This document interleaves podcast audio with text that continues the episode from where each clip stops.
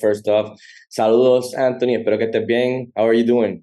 Oh, I'm good, brother. I'm good. Good to meet you, man.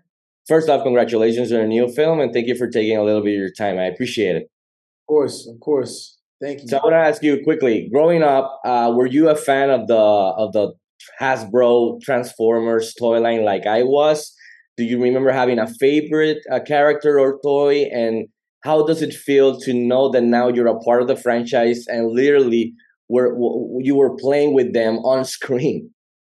Yo, it's crazy. I was I, have been a fan since I was a kid. Yo, Beast Wars was my favorite, one of my favorite shows. You know, so um, this was the first Transformers movie with the Beast Wars.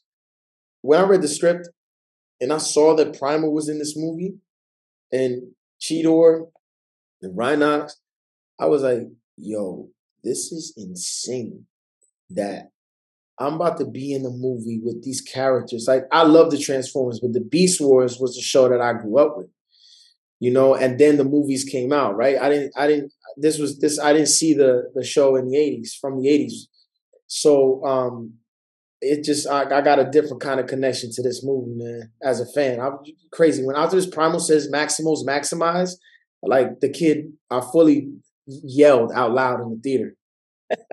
That's awesome to awesome to hear as a as a fan of I grew up I grew up with them too. So uh, I want to ask you one of the as- aspects I really enjoyed and appreciated on this one was the whole Hispanic Afro Latino representation on this one, uh, led by yourself, of, of course. Was this always part of the plan for this new entry, or did it come about thanks to you joining the project? And how important was this for you when talking about a big brand like Transformers and a big blockbuster movie like this one?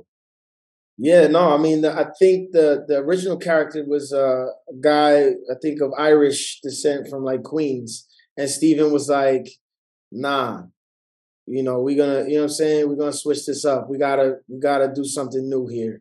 And um, you know, it was it was cool. He he, you know, and you know, when I signed on, one of the first things I said was like, "Yo, bro, like." We gotta get a Puerto Rican flag in here somewhere, bro. Anywhere, I don't care. We put it in a window, put it, you know, and, and it makes sense anyway because any a lot of Boricuas, especially in New York, they got the flags on the windows, and so let's put it somewhere. And he he was like, "Yo, let's go." You know, his mom's Puerto Rican too, so he was hype about that. And you know, he got this one shot. Uh, the first shot where you meet my character, the first shot we see is it pans into the room. We come, we see the wall. The first thing you see is you see the Puerto Rican flag before you see me you know, and then we pan down, you see the Mets hat, and you know, you come down on and we see my we meet my character, right? Every you know, De La Soul poster, everything you need to know about my character. Um, and then and then before, right before you meet him, and then we land on him, you know. So it was really important to add those elements of of who I am um, to this movie. Yeah, man, and I appreciate those, those details. The crowd when I watched it last night was going insane. So, Anthony, again, thank you for your time. I appreciate it, and congratulations on your new movie. Éxito siempre saludos de Puerto Rico. Thank you, thank you.